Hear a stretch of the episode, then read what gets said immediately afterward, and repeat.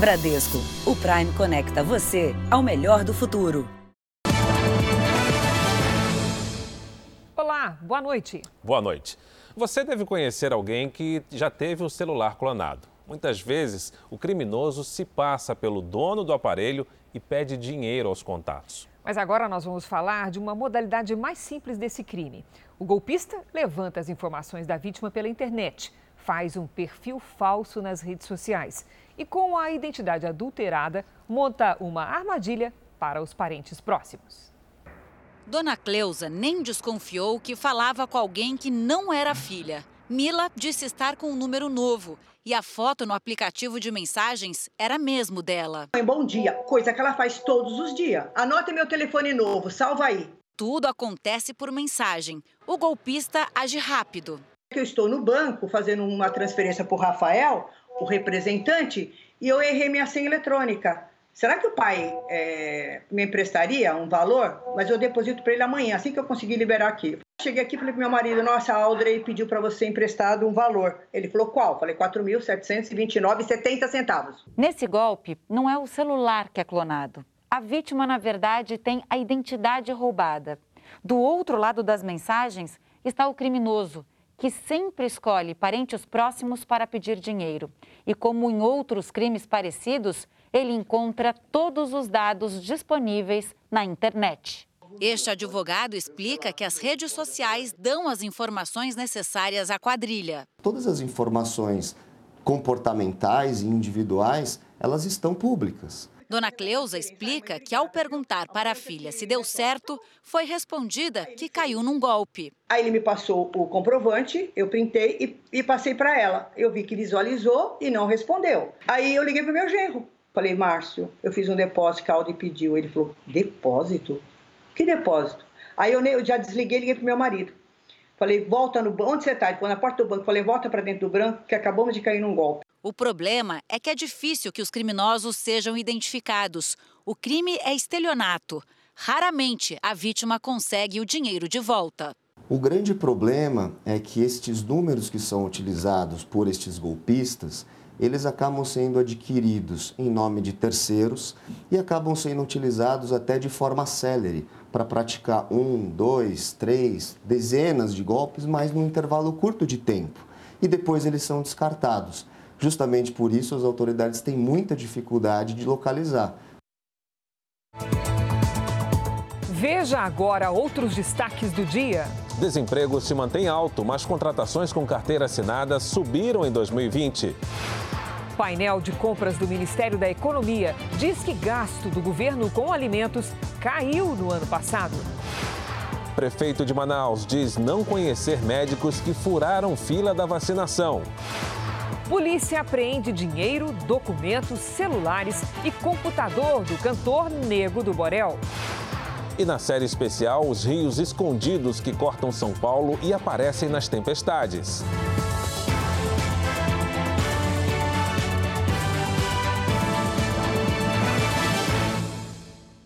Oferecimento Bradesco. Experimente o futuro. Fale com a Bia.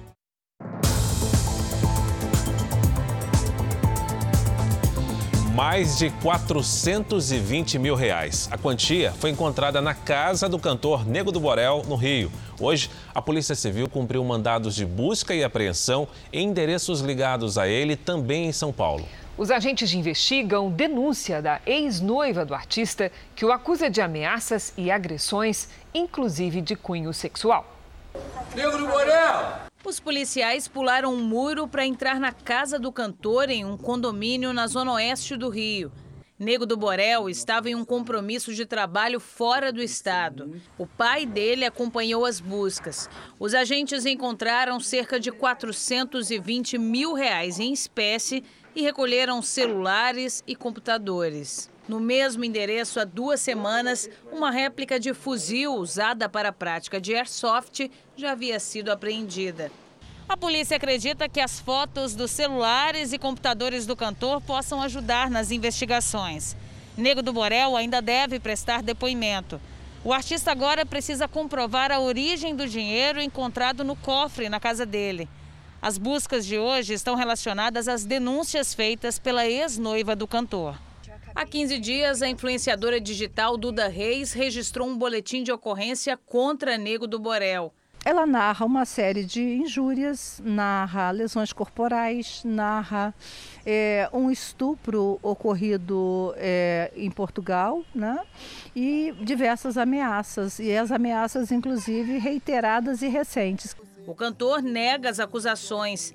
Ele também prestou queixa contra Duda por injúria, calúnia e difamação. O casal se separou em dezembro do ano passado. A polícia também apura denúncias feitas por outras mulheres.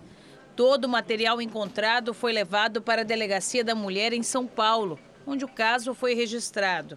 A defesa de Nego do Borel diz que não pode se pronunciar porque o processo segue em segredo de justiça. Em nota, Nego do Borel afirmou que vai provar que o dinheiro encontrado na casa dele tem origem lícita. O artista disse que, que ainda que está à disposição das autoridades. Um homem acusa o maior hospital público da Bahia de negar atendimento à esposa dele, que estava grávida. O bebê nasceu minutos depois que o casal saiu do local. O pequeno Benjamin Henrique nasceu dentro do carro na manhã de hoje, em uma das avenidas mais movimentadas de Salvador. Horas antes, os pais dele buscaram atendimento no maior hospital público da Bahia, que não recebeu a gestante, alegando falta de médico na unidade de saúde. Nenhum paciente pode ser dispensado da emergência sem uma avaliação médica. Então, essa orientação é a orientação que consta do, do próprio CFM. Em nota, a unidade de saúde informou que a paciente em questão não quis aguardar o horário para ser avaliada pela enfermeira obstétrica e se retirou do local por conta própria. Um levantamento do Conselho Federal de Medicina, divulgado no mês passado, mostra que a Bahia tem menos de dois médicos para cada mil habitantes. É o nono pior índice entre os estados brasileiros. O Brasil utiliza como referência a proporção do Reino Unido, que é de 2,7 médicos para cada mil habitantes. Segundo os especialistas em gestão de saúde pública, faltam investimentos na estrutura de atendimento. É uma tempestade perfeita, onde você tem um desinvestimento, uma baixa incorporação de tecnologia para tornar esses leitos mais eficientes e a, a terapêutica mais eficaz, problemas de gestão de recursos humanos e de próprios materiais. O Ministério da Saúde não autorizou o governo de São Paulo a adiar a aplicação da segunda dose da vacina do Butantan, como foi solicitado por meio de ofício enviado à pasta. O Ministério afirma que não há evidências científicas de que a ampliação desse intervalo irá oferecer a proteção necessária à população. Outra notícia de São Paulo. A Justiça suspendeu a retomada das aulas presenciais nas cidades em fase laranja e vermelha, como é o caso de todos os municípios do estado.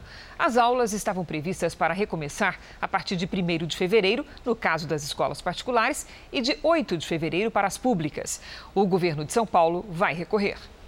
Vamos aos números de hoje da pandemia. Segundo o Ministério da Saúde, o país ultrapassou a marca de 9 milhões de casos de Covid-19. São mais de 221 mil mortos. Foram 1.386 registros de mortes nas últimas 24 horas. Também entre ontem e hoje, mais de 46 mil pessoas se recuperaram. No total, já são 7 milhões 923 mil pacientes curados e 913 mil seguem em acompanhamento. A Prefeitura do Rio de Janeiro divulgou o calendário para vacinação de idosos contra a Covid-19 a partir dos 95 anos de idade. Ela começa já na próxima semana. No dia 1 de fevereiro, a vacinação se inicia para quem tem 99 anos ou mais. Na terça-feira, dia 2, será a vez de quem tem 98 anos. Na quarta-feira, os idosos com 97 anos. Na quinta-feira, os de 96 anos e na sexta-feira para os de 95. No sábado acontece uma repescagem para quem perdeu a data durante a semana. Até o fim de fevereiro, a prefeitura espera vacinar todos os idosos com 80 anos ou mais. São quase 220.300 pessoas. E a partir de hoje, o Jornal da Record vai esclarecer dúvidas em relação às vacinas contra a Covid-19. São dúvidas que todo mundo tem. Perguntas que chegaram à nossa produção e que serão respondidas por infectologistas.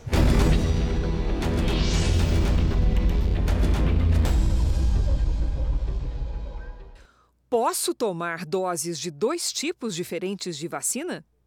O ideal é que você tome as duas doses do mesmo fabricante, porque é a mesma composição.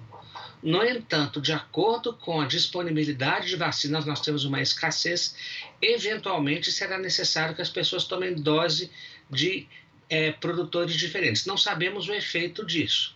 Não temos a mesma segurança que temos se usássemos as mesmas dos dois. Então, tem alguma dúvida? Portanto, a partir de hoje, o canal está aberto. Você faz a pergunta e a gente traz a resposta pelo hashtag, pela, usando a hashtag VC de vacina, VC do JR. Em Portugal, os leitos de UTI e as vagas nas enfermarias da rede pública estão praticamente lotados. Hoje, o país bateu um novo recorde de casos e mortes pela Covid-19. Na porta do maior hospital de Portugal, a fila, com cerca de 20 ambulâncias, é um retrato da crise no setor de saúde. Em 24 horas, foram 303 mortes e mais de 16.400 novos casos de Covid-19. Mais um recorde que levou o governo português a renovar o estado de emergência até o dia 14 de fevereiro. Com os profissionais sobrecarregados, médicos militares da Alemanha foram convocados para ajudar. E nessa longa fila de espera, os funcionários do hospital vêm aqui fora, fazem um primeiro atendimento dentro das ambulâncias, uma espécie de triagem para priorizar os pacientes mais graves. Os médicos aqui de Portugal fazem um apelo, pedem para que a população fique em casa. Segundo especialistas, cerca de 50% dos casos em Portugal são da variante do coronavírus que surgiu no Reino Unido motivo que fez a Alemanha incluir também Portugal na lista de proibição de entrada no país. Viajantes que passaram por Reino Unido, África do Sul e Brasil também vão ser proibidos de entrar em território alemão. Hoje, a farmacêutica Pfizer confirmou a eficácia da vacina produzida por ela nas variantes do Reino Unido e da África do Sul. E a pandemia do coronavírus fez a economia dos Estados Unidos encolher 3,5% em 2020 é a maior queda desde 1946, logo após a Segunda Guerra Mundial. E, de acordo com o Departamento de Comércio americano, a queda do PIB, o Produto Interno Bruto, foi reflexo dos gastos dos governos locais. Pouco consumo e menos exportações. Mas no quarto trimestre de 2020, o cenário foi positivo e o ano encerrou com alta de 4%. De volta ao Brasil, há poucos dias da eleição para a presidência da Câmara, os candidatos Arthur Lira e Baleia Rossi levam em conta os deputados que vão votar de maneira independente, ou seja, sem respeitar a orientação do partido. Arthur Lira se encontrou com parlamentares do PP e novamente garantiu que não haverá interferência do Palácio do Planalto na gestão dele. Aqui na Câmara, as articulações não param. O DEM, que oficialmente está no bloco de apoio à baleia Rossi, pode ser o fiel da balança. Como o voto é secreto e o partido está rachado, há cálculos de que dos 29 deputados da bancada do DEM, 20 votem em Arthur Lira. Baleia Rossi acredita que os deputados serão fiéis à orientação da liderança. Tenho plena convicção que o Democratas estará firme no nosso bloco, que vai garantir uma maioria de deputados para que a gente possa ganhar a eleição. No Senado, o placar parece estar mais definido. Rodrigo Pacheco, candidato apoiado pelo presidente da Casa, Davi Alcolumbre, e que conta com a simpatia do presidente Bolsonaro, ganhou mais um apoio da oposição, o da Rede Sustentabilidade. Já Simone Tebet, do MDB, anunciou candidatura independente depois que o partido dela liberou a bancada. Hoje, a independência do Senado Federal está comprometida comprometida pela ingerência, porque temos um candidato oficial do governo federal e isso é visível diante da assertiva e, da, e dos anúncios feitos por colegas em relação à estrutura e o apoio e os pedidos de ministros de ministérios pedindo apoio para o candidato oficial do governo. Veja a seguir: Brasil fecha 2020 com mais 142 mil novos empregos com carteira assinada. Mas o número geral de desempregados continua grande. E também os rios escondidos que transbordam nas tempestades de verão na maior cidade do país.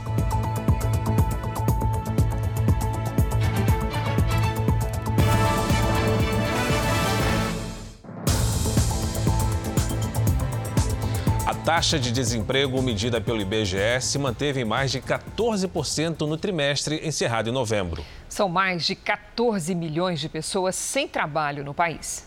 Desde outubro do ano passado, os dias da Loecir têm sido complicados. Tanta gente que, é, é, que a gente vê que que estão buscando uma vaga hoje no mercado de trabalho e não consegue, gente que tem faculdade, curso superior. A realidade da educadora social é a mesma de tantos outros brasileiros. De acordo com dados da Pesquisa Nacional por Amostra de Domicílios Contínua, do IBGE, entre setembro e novembro do ano passado, cerca de 14 milhões de pessoas estavam sem emprego no Brasil. O país registrou uma taxa de mais de 14% de desemprego no trimestre que encerra em novembro de 2020, contra 11% em relação ao ano anterior.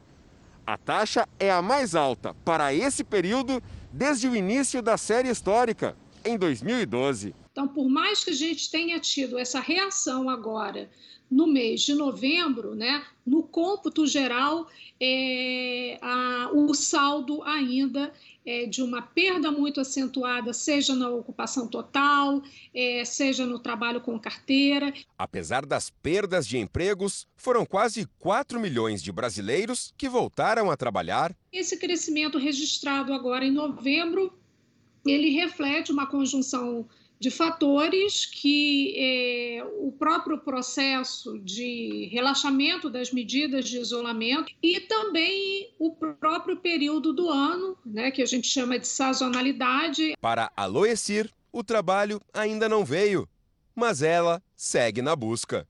Espero que melhore, que tudo volte ao normal, né? É o que a gente mais quer nesse momento, que volte ao normal. É verdade. E hoje também teve notícia positiva sobre o mercado de trabalho. Foram divulgados os números do CAGED, o Cadastro Geral de Empregados e Desempregados. São dados de contratações regidas pela CLT. O Brasil fechou o ano de 2020 com um saldo positivo de mais de 142 mil empregos criados. No acumulado do ano, dos cinco setores da economia, apenas o de serviços recuou, com menos 132.500 postos de trabalho. E depois de cinco meses de números positivos, o mês de dezembro registrou o fechamento de mais de 67.900 postos de trabalho. No mês passado, apenas o setor de comércio, reparação de veículos automotores e motocicletas teve saldo positivo. Foram quase 62.500 contratações. O ministro da Economia, Paulo Guedes, comemorou o saldo positivo de empregos com carteira assinada no ano passado. Paulo Guedes disse que espera melhores resultados com a volta dos trabalhos do Congresso na semana que vem. Nós esperamos que assim que o Congresso retorne, resolvido o problema da, das novas lideranças ou da presidência da Câmara da, e, do, e do Senado, é que o governo possa avançar com as reformas. Voltando ao Congresso, nós temos condições, então, de atacar saúde, emprego e renda, que são as nossas prioridades para esse ano 2021. E agora vamos a mais uma pergunta sobre as vacinas contra a Covid-19.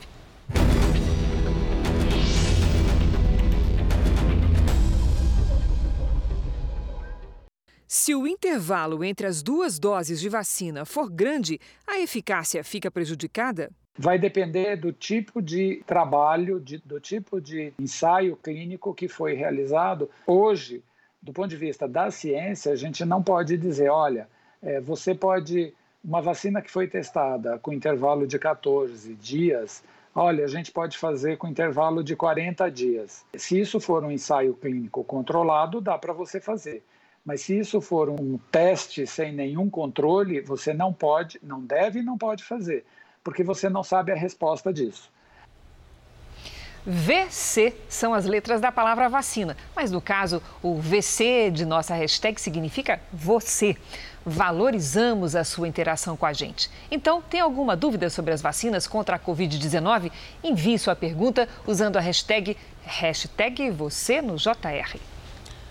Veja a seguir, além dos furafilas, a vacina contra a Covid-19 virou caso de polícia por causa de furto.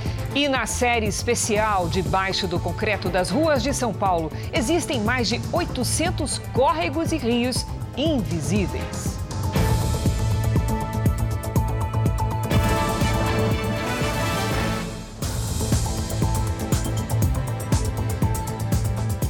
Dois bairros de São Paulo começam a receber novos medidores de energia que vão ajudar a controlar melhor os gastos. A tecnologia também permite que a concessionária responda com maior rapidez aos pedidos e reclamações dos clientes. Normalmente, o uso da energia elétrica na casa do Nilson é bem controlada. Controla o tempo do banho, não deixa a luz acesa à toa, né? Lava a roupa uma vez por semana, a pessoa que passa a roupa aqui também vem uma vez por semana. Mas bastaram alguns dias com ar-condicionado ligado para a família levar um susto. Subiu de 120, 130 reais para 400, 420 reais. Hoje, Nilson recebeu a equipe técnica da concessionária responsável pela energia em São Paulo para a instalação de um novo tipo de medidor, mais preciso, que faz a leitura diária e não mensal como os aparelhos convencionais. O outro medidor era de ponteiro, né? A gente nem sempre consegue entender, interpretar o que estava ali. Esse é digital, a gente já vai ter um, já vê ali o valor, né? É, com, cheio, né? Então fica muito mais fácil para controlar e para e acompanhar. Durante o projeto piloto, a empresa deve instalar em duas regiões de São Paulo, como aqui na Zona Norte, pelo menos 300 mil novos medidores até o fim do ano. São chamados medidores inteligentes. Em todo o Brasil, são 18 milhões de clientes que, no futuro, também poderão ser beneficiados com a nova tecnologia. O novo medidor não terá custo adicional para o cliente. Com a ajuda de um aplicativo, a comunicação será direta com a concessionária, que poderá fazer de maneira remota monitoramento do sistema, reajuste na rede e detectar problemas sem a necessidade de visitas técnicas. O setor elétrico está vivendo um momento de grande mudança. Nós temos a geração solar residencial, nós temos carros elétricos esses medidores eles vão é, for, é, estão prontos para entregar essas tecnologias é, do futuro, fazendo atualizações de software. Os medidores inteligentes já funcionam em vários países do mundo, como Argentina, Chile, Colômbia, Peru, Itália e Espanha. O medidor inteligente vem para ficar e nós vamos vê-lo sendo instalado em outros estados também. A polícia de Minas Gerais investiga o furto de vacinas contra a Covid-19. Seis doses desapareceram de uma maternidade pública de Belo Horizonte. O Hospital Odete Valadares, pioneiro na criação do Banco de Leite Humano em Minas, é uma das maternidades públicas mais respeitadas no estado. Na semana passada, recebeu 943 doses da vacina Coronavac para serem aplicadas nos profissionais de linha de frente da saúde. Mas dois dias depois, seis frascos desapareceram. O sumiço só agora foi confirmado pela fundação que administra o hospital. A polícia investiga o caso e deve chamar os funcionários que tiveram acesso às vacinas para depor. A vacina contra o coronavírus também virou caso de polícia em outras cidades pelo Brasil por causa dos furafilas. Só aqui em Minas já são 20 denúncias. Em Santa Luzia, região metropolitana de Belo Horizonte, o secretário de Esportes Marco Aurélio Silva foi demitido depois de ser flagrado recebendo a dose antes do grupo prioritário. Segundo a prefeitura, outras três pessoas envolvidas na fraude também foram exoneradas. Ele alegou que estava lá se sentindo mal no dia e que coincidiu com a vacinação do Covid. E aí ele aproveitou, entrou na fila e vacinou e que ele desconhecia que tinha essa priorização das filas. Ele alega que a equipe não, não o informou disso. O prefeito de Manaus, denunciado pelo Ministério Público do Amazonas por um suposto esquema de fura-fila na imunização contra a Covid-19, falou com o Jornal da Record.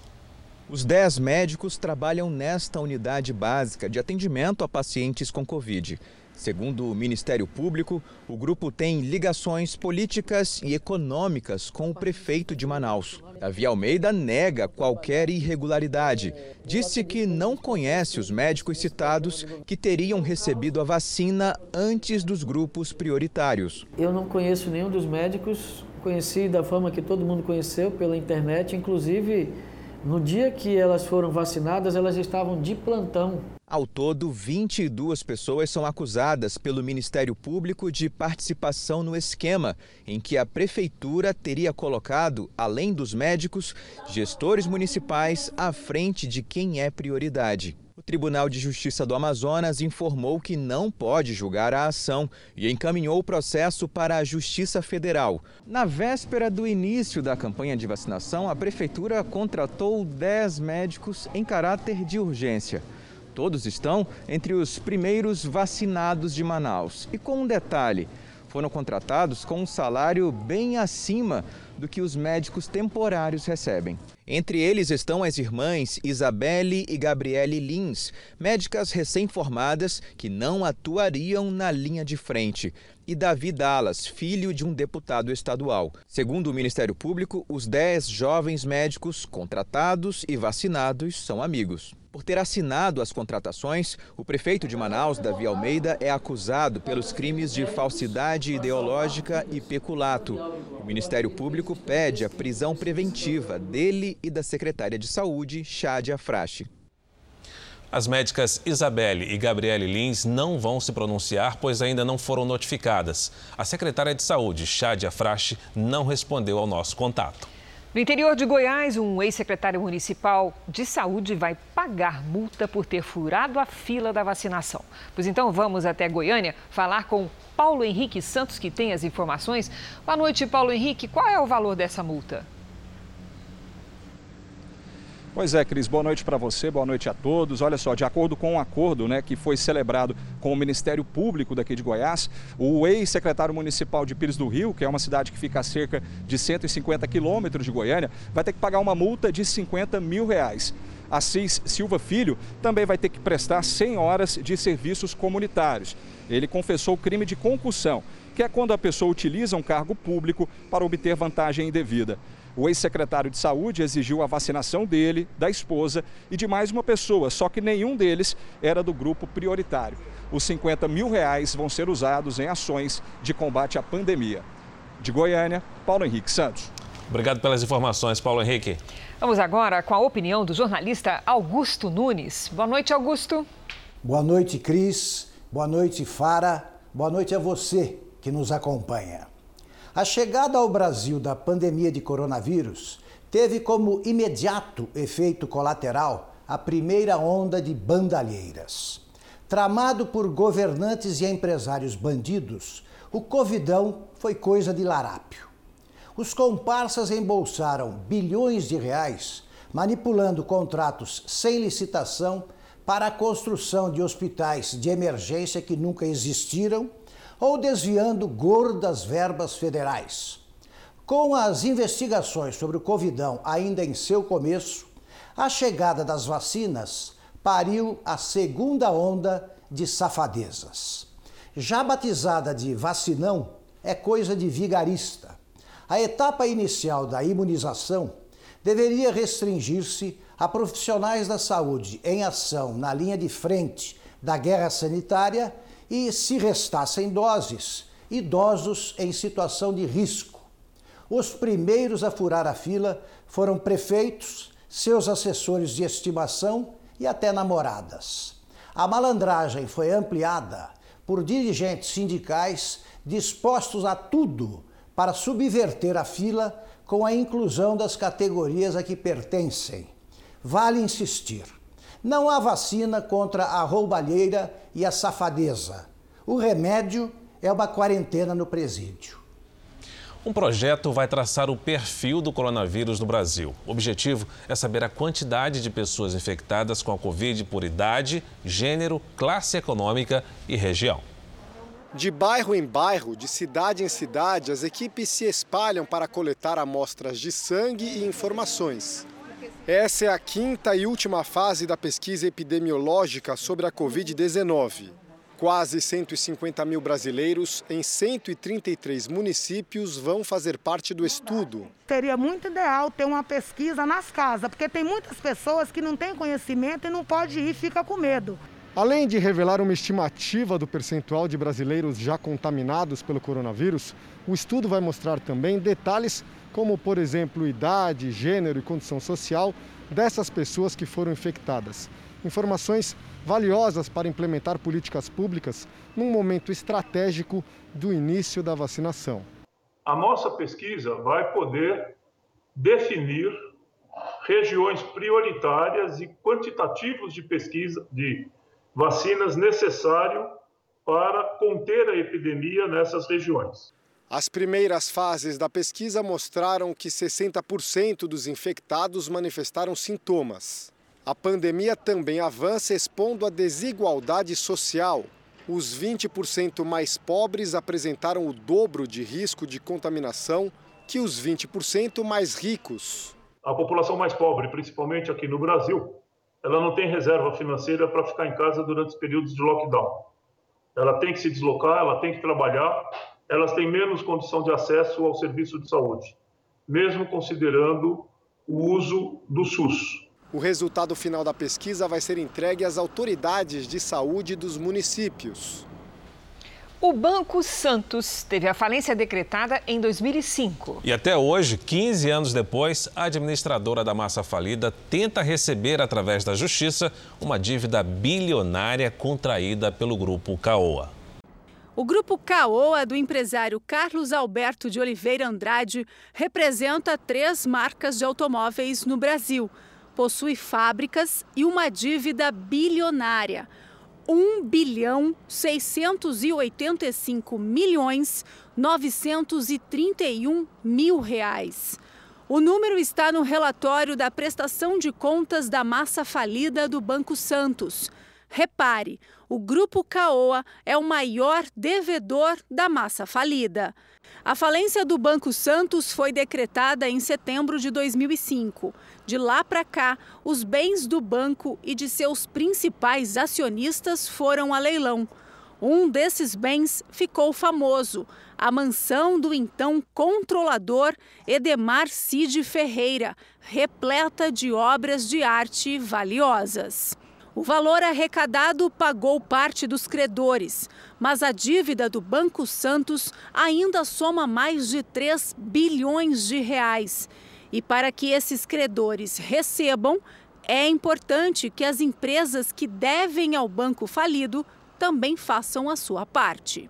A dívida do Grupo Caoa foi contraída entre 2000 e 2005.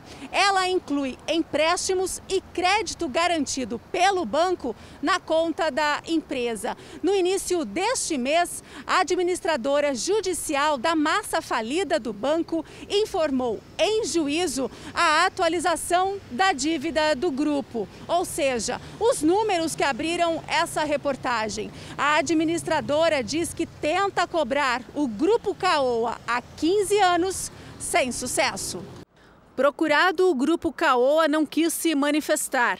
Na justiça, ele chegou a contestar a dívida, sob a alegação de que ela já havia sido quitada no passado.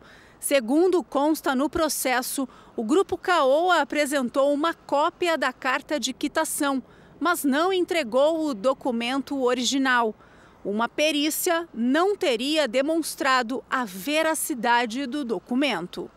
O dono do grupo Caoa, Carlos Alberto, já foi alvo nas operações Acrônimo, Zelotes e Pentite. Na Justiça de São Paulo, ele é investigado por fraude milionária na falência do banco BVA. O Ministério Público apura o recebimento de um aras avaliado em 62 milhões de reais.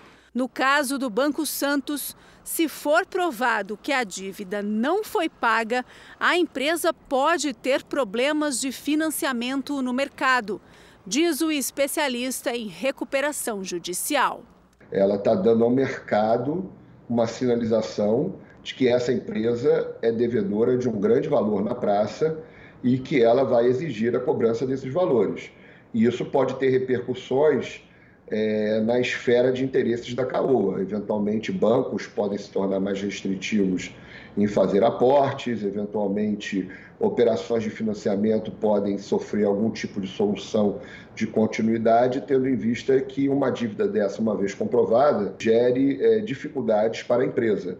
Então, é, o objetivo é dar ciência de um crédito e, ao mesmo tempo, é, pressionar, de certo modo, para que esse devedor é, venha para se apresentar ah, para que, de alguma forma, quite essa dívida ou negocie os termos dela.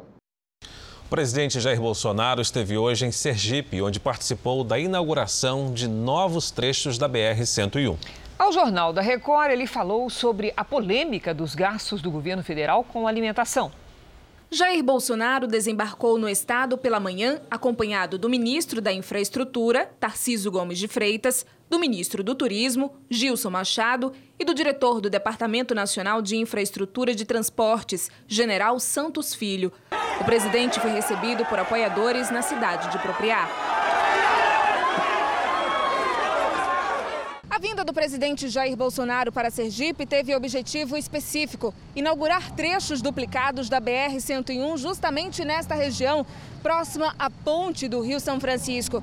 São 860 metros de extensão e 24 de largura, que facilitam o acesso agora entre Sergipe e Alagoas.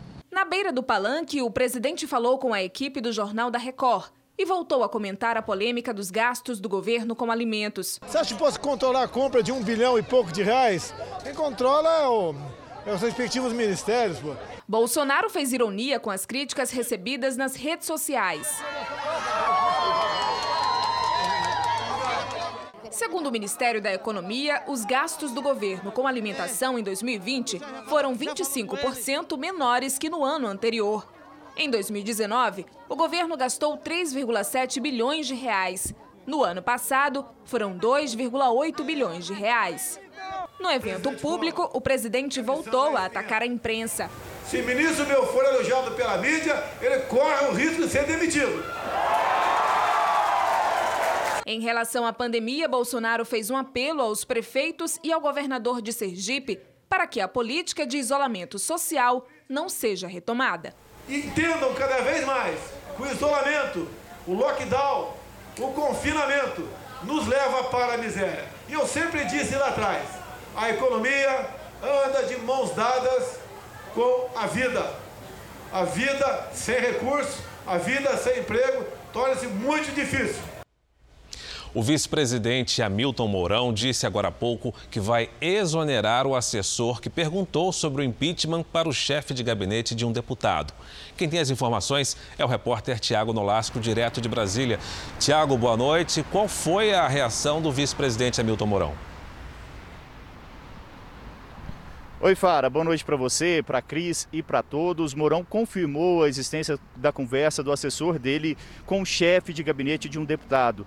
O assessor da vice-presidência buscava informações sobre um possível processo de impeachment contra Jair Bolsonaro.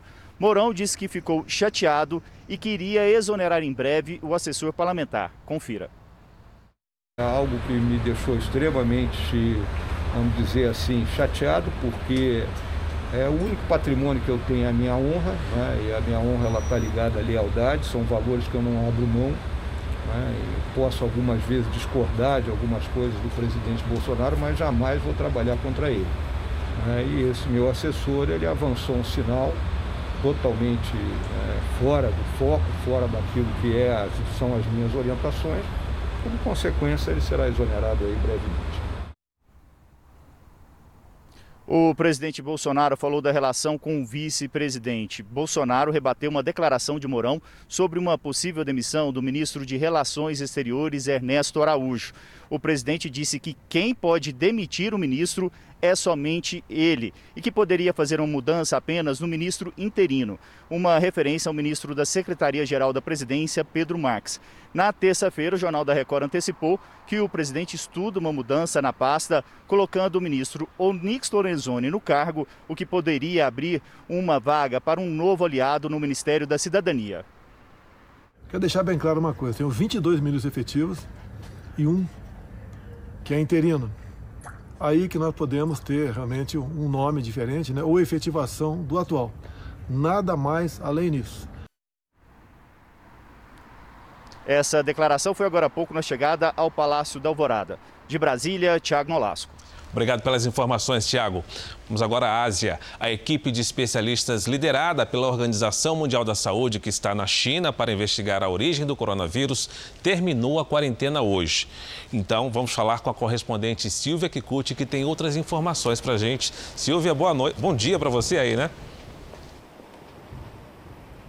Isso mesmo, Fara. Boa noite aí para vocês no Brasil. A equipe ficou duas semanas no hotel na cidade de Wuhan, onde teria surgido o vírus. Hoje eles embarcaram num ônibus e o itinerário não foi é, divulgado.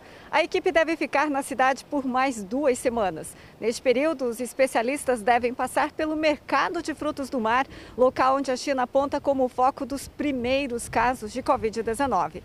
Mas parte da comunidade internacional acredita que o vírus pode ter escapado de um, de um laboratório acidentalmente. Desde o início do surto, a China tem sido criticada por esconder dados sobre o vírus, impedindo investigações independentes. Fara, Cris. Silvia. Desde o começo da pandemia, milhares de teorias sobre a criação do coronavírus para controlar as pessoas e o mundo têm se espalhado tão rápido quanto o próprio vírus. E entre os principais personagens dessas teses de conspiração está o cofundador da Microsoft, Bill Gates. Em entrevista à agência Reuters, o bilionário disse que está assustado com tantas notícias falsas que envolvem o nome dele. Definitivamente, a combinação pandemia e redes sociais nunca tinha acontecido antes e ninguém poderia imaginar a criação de teorias tão malignas, disse Bill Gates. Entre as teses conspiratórias estão alegações de que tanto Bill Gates quanto o imunologista americano Anthony Fauci teriam unido forças para usar as vacinas contra o coronavírus para inserir microchips rastreáveis nas pessoas e assim controlar a população mundial. A porcentagem de pessoas realmente enganadas por essas teorias não é possível de mencionar, mas existem milhões de mensagens com esse conteúdo, afirma. A pergunta que fica é: será que as pessoas realmente acreditam nisso? Bill Gates deixou o cargo de presidente da Microsoft há cinco anos e garantiu que não está lucrando com a pandemia. Pelo contrário, por meio da fundação filantrópica que criou, prometeu doar o equivalente a mais de 9 bilhões de reais para ajudar no combate à Covid-19, dando suporte a fabricantes de vacinas e ao desenvolvimento de tratamentos potenciais. Vamos à previsão do tempo, final de semana chegando, sexta-feira amanhã. Quem nos conta tudo é claro, Lidiane Sayuri. Boa noite, Lid. Oi, Cris. Boa noite para você, para todo mundo que nos acompanha. Olha só, teremos mais temporais. A frente fria que estava na costa já foi para o oceano, mas a umidade da Amazônia permanece sobre toda a região sul e pode provocar temporais entre o norte gaúcho e o Paraná. O risco de deslizamentos é muito alto na Grande Florianópolis e no Vale do Itajaí. No Rio Grande do Sul, alerta para ressaca. A ventania também chama a atenção do litoral catarinense até o Rio de Janeiro.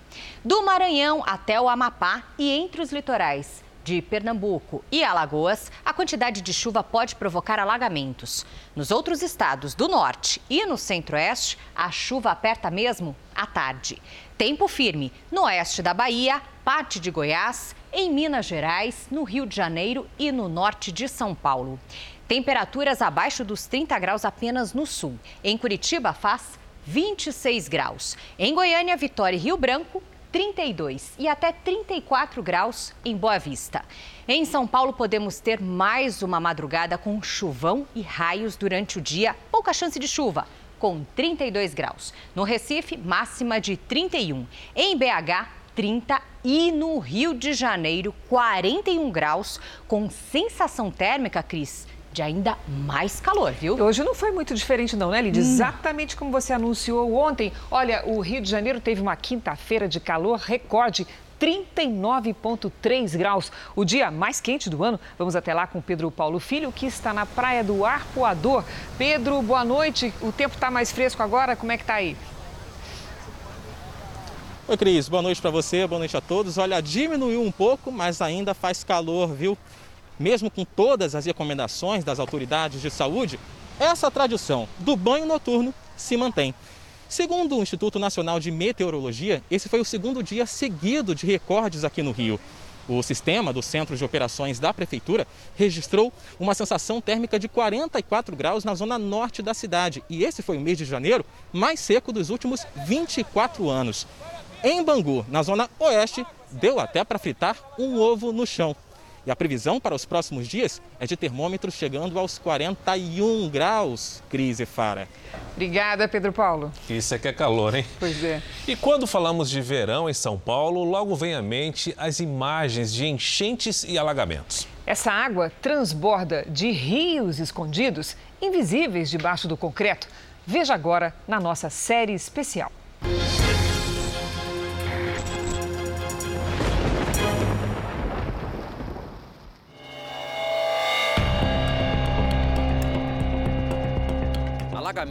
Espalhados pela cidade.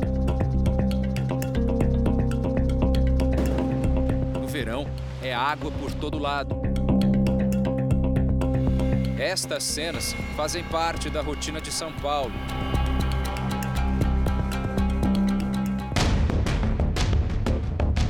Mas existem coisas na maior cidade do país que pouca gente conhece.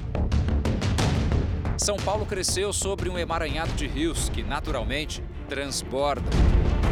E não estamos falando dos mais conhecidos como o Tietê e o Pinheiros, nem do Tamanduateí, em frente ao mercado municipal, e sim daqueles que ninguém vê. É isso mesmo. Há córregos que ficam escondidos, e são muitos. Quando a gente os vê, costuma ser assim, já na parte final. Especialistas dizem o seguinte: em São Paulo, ninguém está a menos de 300 metros de algum córrego. Isso parece estranho? Até pode parecer. Mas se pensarmos na quantidade de rios que existem debaixo dessa estrutura toda, essa afirmação faz sentido. Agora, por exemplo, eu estou em cima do córrego do Pacaembu, que passa debaixo da avenida que tem o mesmo nome. Para entender melhor, veja esse mapa. Segundo Rios e Ruas, uma iniciativa voltada ao estudo e à preservação de rios, pode haver até 800 cursos d'água que simplesmente não enxergamos na capital paulista. Somados, dão uma extensão de 3 mil quilômetros. Mais de 90%, talvez mais de 95%, são invisíveis. Se você pensar em São Paulo como todo, acho que a gente tem por volta de uns 30, 40% de rios canalizados. Essa é a estimativa porque nas periferias eles normalmente eles estão a céu aberto. Né? As obras de intervenção nos rios de São Paulo começaram no século XIX. Eram parte das ações de urbanização e do crescimento da cidade. O Ayangabaú foi o primeiro a ser canalizado, no ano de 1850. Depois, o Tamanduateí perdeu as curvas do leito original e ficou reto. Tietê e o Pinheiros passaram pelo mesmo processo. Construir sobre rios sempre foi comum em muitas cidades do país. A gente quis domesticar, sabe?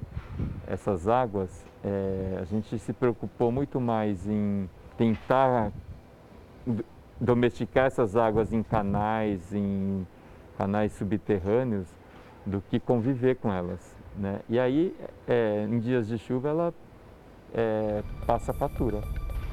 E pagamos caro por isso. Rios têm períodos de cheia, mesmo que escondidos. O rio, quando ele está na condição natural, então se tem muita água, ele vai encher, né? E vai inundar uma área e depois ele volta ao normal depois de algum tempo. Agora, nessa situação em que você tem uma tubulação, ele chega na capacidade máxima, é, menor do que a original e isso causa problemas de drenagem e alagamento. Tá aí. Alagamento é sem dúvida um dos temas mais falados aqui na previsão do tempo. O público de casa pergunta muito por aqui: como saber se choveu bastante a ponto de causar tantos alagamentos? Bom, a primeira coisa que devemos entender é como a chuva é medida. Por exemplo, quando eu digo que choveu 50 milímetros, o que isso significa na prática? Venham aqui. Imaginem comigo um espaço quadrado com um metro. 50 milímetros significam 50 litros despejados dentro deste espaço. Cada litro equivale a um milímetro de altura. Quando chove essa quantidade em algumas horas, é como se despejássemos essa água de uma só vez dentro de um box, por exemplo. Com os rios escondidos debaixo do solo, a pressão causa essas cenas que assistimos por aí. Por isso é muito importante a preservação das águas subterrâneas, como o repórter Fábio Menegatti vai mostrar aí pra gente, direto deste bueiro da região da Zona Oeste de São Paulo. Fábio, chega mais, conta pra gente onde você se meteu. O Córrego das Corujas é um dos que passam pelos subterrâneos de São Paulo. Eu estou agora terminando de percorrer aqui o trecho da galeria. Tem mais ou menos um quilômetro e meio ali para trás. Só que num bom trecho ele vai correr assim, ó, a céu aberto. Tem um detalhe: nós estamos aqui na Vila Madalena, um dos bairros mais conhecidos de São Paulo. O Corujas corre entre pedras. Assim, traz mais beleza e vida à praça, que é uma exceção na capital paulista. Aqui é o resultado de um projeto que buscou uma convivência mais natural com a dinâmica do córrego. Na várzea do Corujas tem preservação de áreas de absorção de água, com terra e vegetação. Tem ainda cultivo de árvores e até uma horta, em que se planta de tudo. E tem construção também. São as biovaletas. Essas escadarias de concreto e pedras aliviam a força da água das chuvas, das enxurradas que antes vinham pelos canos da rede pluvial. Quando vem a chuva, os eventos de chuva forte, ela diminui a força com que a água chega, a quantidade, a velocidade e melhora a qualidade, porque ela vai filtrando a sujeira no caminho. Então ela vai aerando a água, vai retirando a sujeira, parte da água entra no solo, então não chega toda a água lá e chega com menos velocidade e menos força. De mansinho, Corujas escorre por este parque linear, obra que também contribuiu para a absorção de água nas margens do rio. Mas logo ele fica escuro de novo. Segue em galerias acompanhando o ritmo frenético da maior cidade do país, até desaguar no Pinheiros, sem que ninguém perceba. Até uma tempestade daquelas. Aí não tem jeito. A cena é a que já conhecemos bem.